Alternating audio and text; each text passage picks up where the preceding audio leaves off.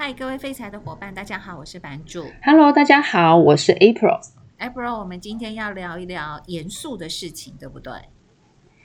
嗯，一点点，一点点严肃。是，但是又应该是对大家有一些帮助，也很实用的。因为最近的新闻事件，好像都是偏一些灾难啊，或者是不开心的事情比较多。但是就是，我觉得在我我最近啦，就是我跟你一样，其实是不太看新闻，也不太看电视的。可是最近不知道为什么，就常常看到什么外送员发生车祸啊，或是什么之类的。然后我就在想说，真的要珍惜身边的朋友或是亲人彼此相处的时间，因为真的什么时候灾难会来，我们也都不知道。那重点是。我觉得灾难来的时候，我们应该要怎么去避免让自己深陷在最后绝望的处境？我觉得这一点很重要，对不对？对，嗯、没错。是，那就是呃，其实我跟版主一样，我平常不太主动看这种，比如说灾难的消息。但是呢，因为最近是很密集的，因为十月光辉的十月刚好有放假，对不对？对。所以很多呃听众朋友啊，一定是呃跟家人朋友有一些旅游的。这些计划，哎，可是我刚好在一个旅游回来的时候，哎，就听到两个，大概最近常常听到的，一个是户外的，就是虎豹潭双溪的嘛，哦，这是户外的；另外一个是高雄城中城，这两个就是不幸的意外。其实我后来把这个消息看完之后，其实我心里有难过了一两天。嗯就是，但是我后来想到说跟版主聊一聊，是因为呢，诶，我在这个过程里面，我就发现发现说，有时候人生的风险是，就是是在我们想象不到的时候到来，但是有时候有一些就是急紧急状况下面，有一些可以保住保护我们自己的一些尝试或者那种那种直觉，其实呃平常就可以累积，在关键的时候就可以发挥。保护跟救命的这样子的功能。是啊，因为像我记得我们小时候会有什么演习，有没有？其实那个其实演习，我觉得最重要的目的就是，当真的灾难来的时候，你可以不经大脑的就可以去做应该要保护自己的动作。我觉得那才是演习真正的意义。但是其实，而且说，版主，你有没有发现，我们你年纪比我小很多了哈，所以呢，比如说我们演习的时候啊，那时候教导的跟现在。其实都有一些是有，就是现在可能是与时俱进还是怎么样？我觉得他们就是现在听到的这些新的资讯，跟我们古时候被教导的都不太一样。有没有发现？对，没错。譬如说地震、嗯、防震，你你你想想看，有没有以前跟现在的一些教导是不同的？呃，我记得我小的时候，就是老师会说地震来的时候躲在桌子底下，但是这件事情其实是错的。对不对？对，就是呃，不能讲百分之百的错误，应该是说，如果家里有柱子，就是你们家一定会有梁柱嘛，或者是说，呃，有大型的家具的时候，其实应该是要躲在大型家具可呃家具可能倒下来跟。呃，墙壁或是其他一个地方的三角点，那边会有一个三角的空间里面，救命三角点，对对对，对，对，对，对，因为像前两天我看报纸，好像是有一个地震相关的学者说，就是台湾的北部已经很久很久很久没有比较大型的地震，所以他比较担心，就是一旦如果地壳变动的话，可能就会有可能有六级以上的一个地震有机会在台北地区产生。哎，台北这个。整个城市丛林，对呀，而且很多的房子都还蛮老旧的。但是就是地震来的时候，我觉得第一件事情就是要关火、开门、开窗户。嗯，像有时候我们很多很多在紧急状况的时候，脑袋其实会一一片空白，你知道吗？所以那时候很多的东西是进不到脑袋，只有那种直觉性的反应。譬如说，我们从高处要要要往下滚的时候，譬如要看着自己的肚脐。让自己变成一个球状，这个都在那种一瞬间，你要本能的反应才有办法帮助到自己。那譬如说紧急状况，到底要留在原地，还是要往外逃？这个就有各种不同的说法。就是因为这次刚好那个城中城的那个案子，是，所以就是刚好聊聊这个。你刚刚有提到嘛，就是有一些老旧的围楼，嗯，哦，这个管理这也是一个问题。嗯、再来就是说，当这些嗯。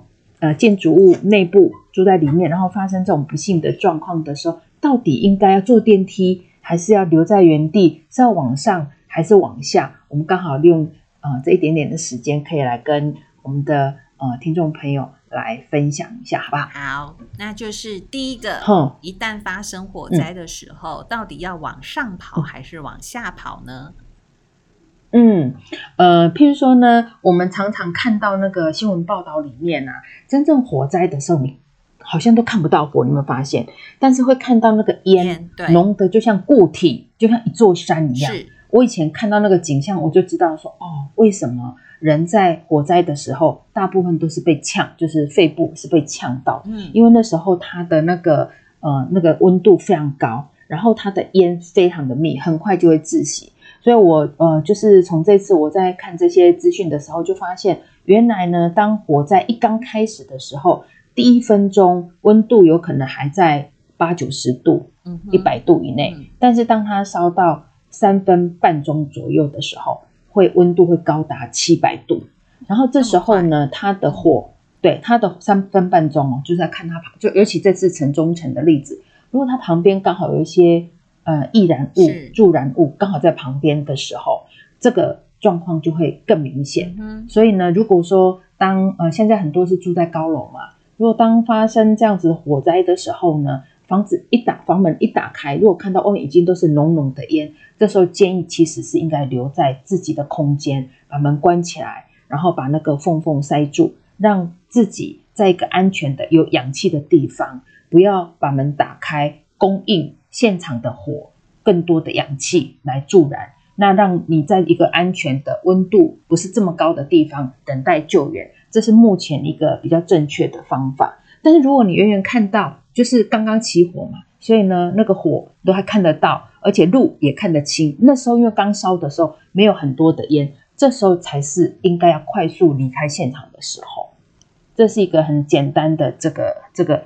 呃，这个判判别，但是我们以前常常听到的教导都是，哎，拿着一个什么，就是湿的毛巾，然后捂着捂着捂起来，然后趴在地上，有没有？扶前进，赶快逃亡，这样子，就是还是要做这些基本的判断。我不知道你你你你亲身有经历过火灾这件事情吗？嗯，是没有，但是大概在两三年前吧，我就是看到一个网络的教导，嗯、就是关于那时候好像是，不知道哪一个县市的消防队，然后他们就拿了一个房屋的模型，嗯、那这个房屋的模型它是透明的，然后它就是，是比方说那一栋房子有五层楼，然后他在一楼的时候去点烟，就是点、嗯、点火。然后呢，就看那个烟的部分会怎么跑。然后我看到那个影片，我还蛮震惊的。那么那时候就是有一个消防队员也在旁边解说。那我就我目前就是记在心里的几个重点也跟大家分享。确实，刚刚 April 所讲的部分是没有错的。就是如果外面你打开门的时候发现都是烟的时候，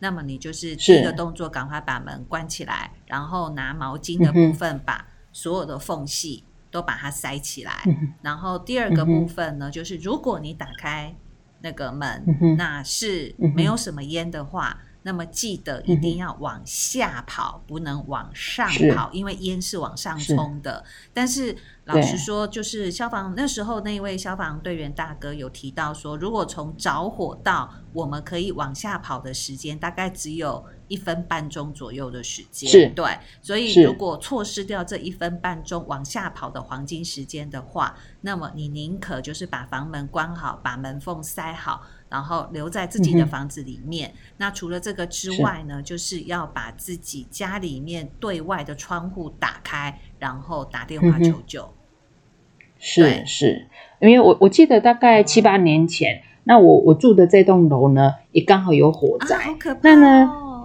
有火灾，然后因为那时候我一个人在家里，我那时候正在那用电锅要煮东西，嗯、就突然听到那个消防车的声音，那我就还打电话跟我们家老爷报备说，哎，好像有，好像有听到那个消防车的声音，嗯、对对对。后来没多久呢，我们家老爷就打电话说：“快点出来，是我们家那栋楼。”那我想说，我的电锅，我的电锅的东西还没跳起来，我想要等一下好了，因为感觉上没有什么很危险。后来呢，就是哎，真的我就把电锅的东西跳起来的东西收完了。哎，我们那个整个，因为我是住在七楼嘛，是就是整个楼都是净空，都没有。哦、对，但是我觉得第一个没有烟，okay, 就是没有。Okay, 但是那个。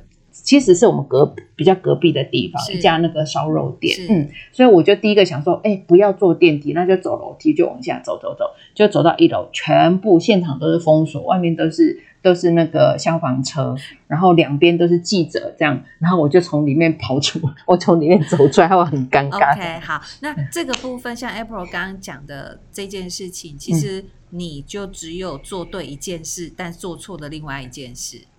做对的一件事 就是你没有搭电梯，对。然后做错的事情是你不应该走，就是你应该待在房间里面啦，就是待在你家里面不要出来了。原因是因为就是我刚刚不是说那个消防队大哥他去针对那个模型去点火吗？其实我们的那个逃生梯的那个部位就是让烟往上窜的一个途径。也就是说，如果在假设它是一楼着火的话，它会透过我们的楼梯间，让那个烟一直往上窜。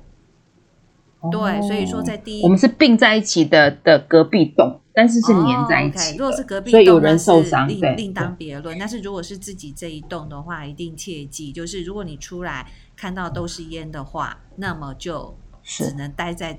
原来的地方，对，上次其实有一个新闻，也是一个火灾的现场，它好像是一个出租的公寓，就有很，就是那个公寓里面有不同的房间嘛，那其中一个房间着火了，然后呢，就会在同一个大门进去的这个房子里面呢，就有两两种不同的情境，一种情境就是有人真的活活的变成变成一个 body 了。然后，但是、哦、呃，也有人很幸运的生存下来。那他们的关键就是有没有把房门打开。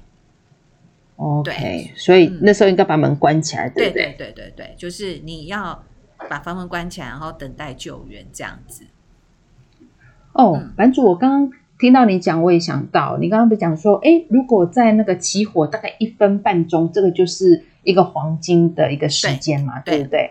那另外一件不幸的事情就是虎豹潭，哦，双溪的虎豹潭，嗯嗯嗯，就是在看这个新闻的时候，我就想到很多很多年前，是那时候应该是有有二二十几年吧，如果去查的话，就是也是某一次，好像尤其是景美女中。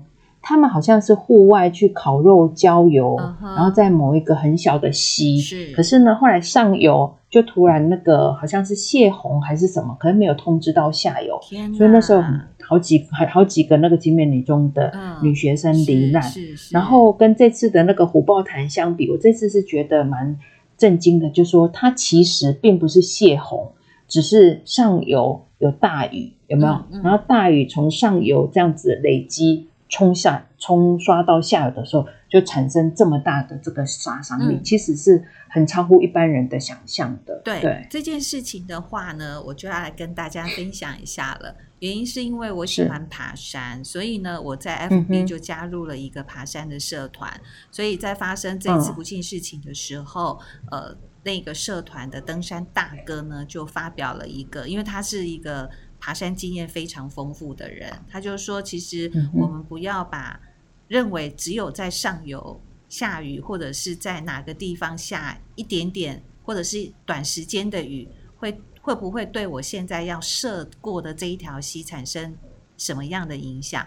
他说：“一定会有影响，因为如果这一座山主要的溪流就只有这里的话，只要在这个山脉所下的任何的雨。”都会汇集到这个河流里面。哦，对，所以说千万不要觉得说啊，我看远远的地方山头那边很黑，那边应该下大雨了。千万不要这样想说，好在我这里没有雨。如果你正好走在那个溪流里面的话，或者是你之后要溯溪的话，你一定要记住，不久的将来，它那个水就会如泄洪般的啪一路的往下。对，所以这个部分的话，哦，版主。嗯刚好刚好那个也是看到，他就说，如果呢，就是那天同样的情境也是，他说，呃，当你听到耳朵听到那个轰隆轰隆的那个溪水，好像那个滚动的声音有没有？然后呢，就是到你真正，因为有的人可能在比较靠近溪的中间嘛，那有些就比较警觉性，就开始往那个边边这样子移动，往岸上移动的时候，嗯、其实这个时间也很短，很短。大概就是二三十秒的时间，差不多三十秒。上次印度那边也有一个案件，就是好像也是上游下了雨这样子，然后呢，它正好是有一群人在。溪里面烤肉，而且那个溪水的部分呢、啊，只有到脚踝哦，就一群人在那边烤肉，那就旁边有人在拍摄，然后呢，就看到那个水流的时候，不是有那个波纹吗？然后那个波纹就突然间变得跟之前的波纹不一样了，然后呢，大家本来还不以为意，后来大概三十秒之后，洪水就来了。所以就是如果你在溪边玩，看到那个波纹突然间改变的话。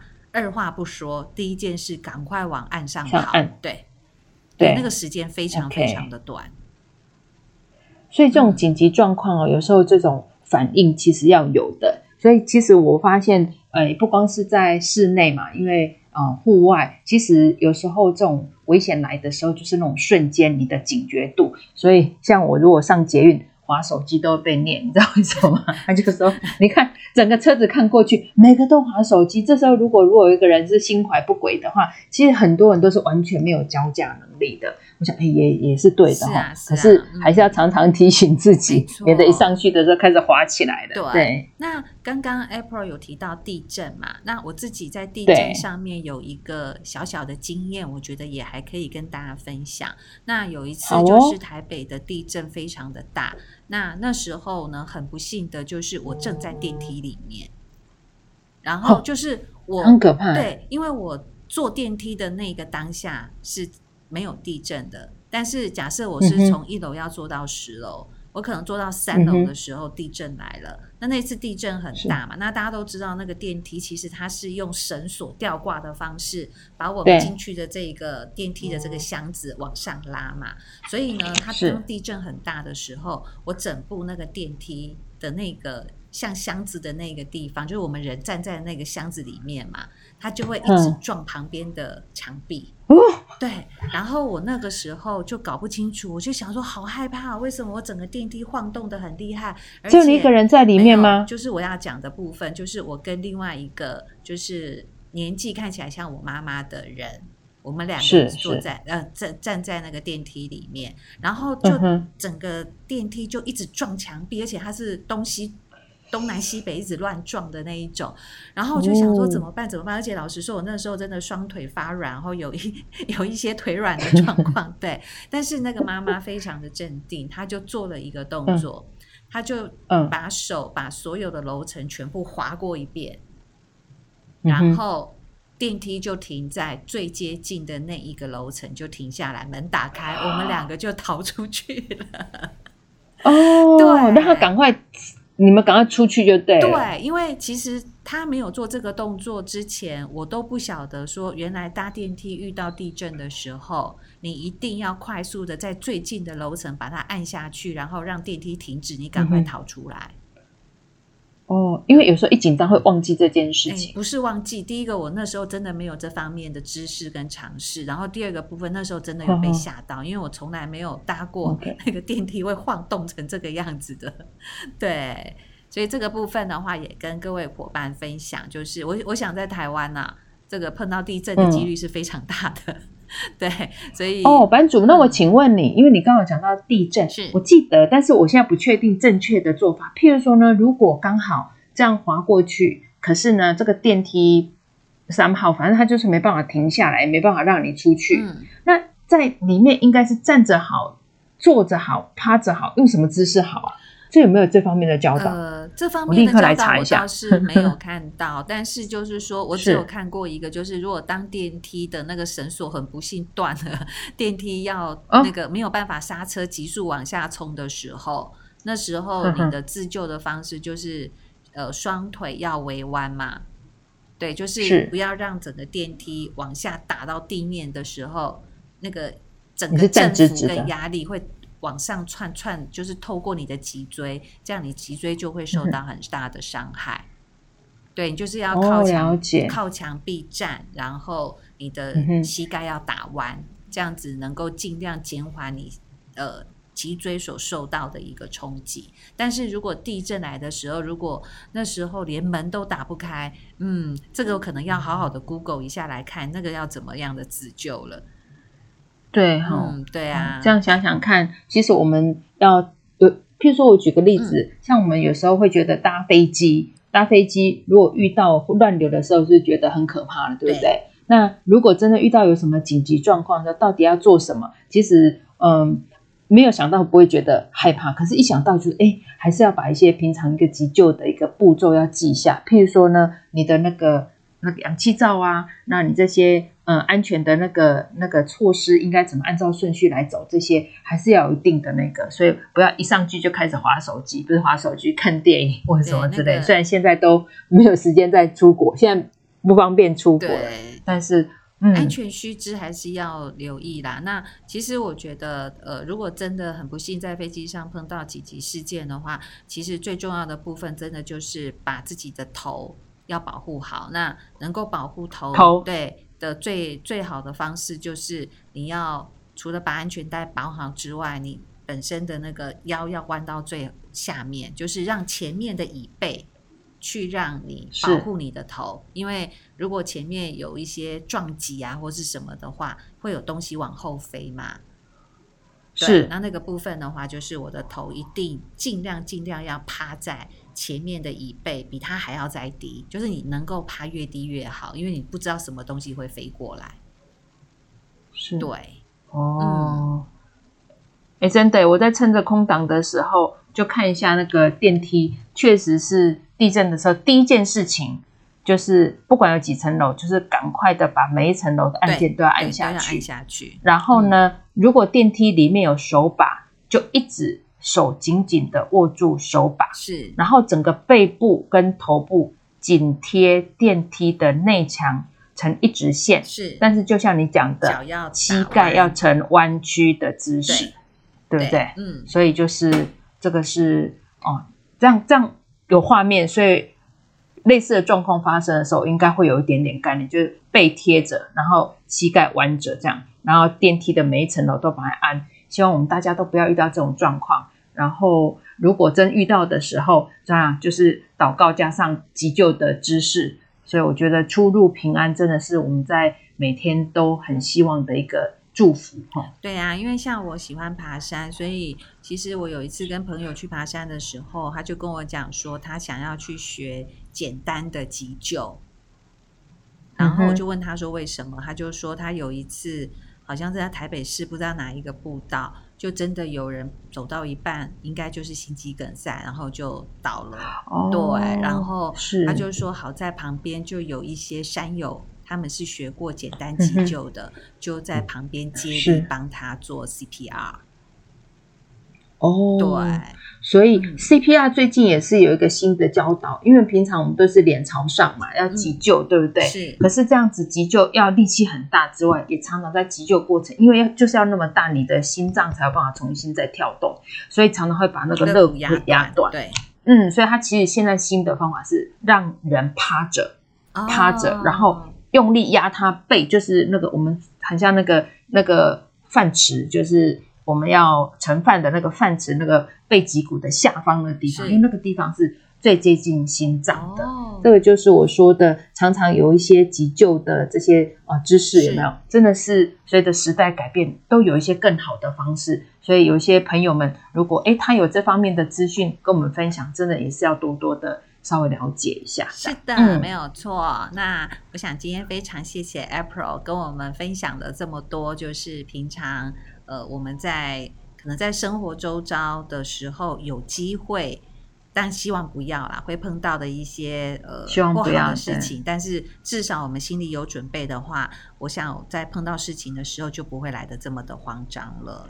是，嗯、要祝福每一个朋友们啊、呃，出入都要平安。平平安安的出门，然后开开心心的回家。是的，嗯、好哦，那我们今天的节目就先到这边，谢谢你的收听，我们下次再见喽，拜拜。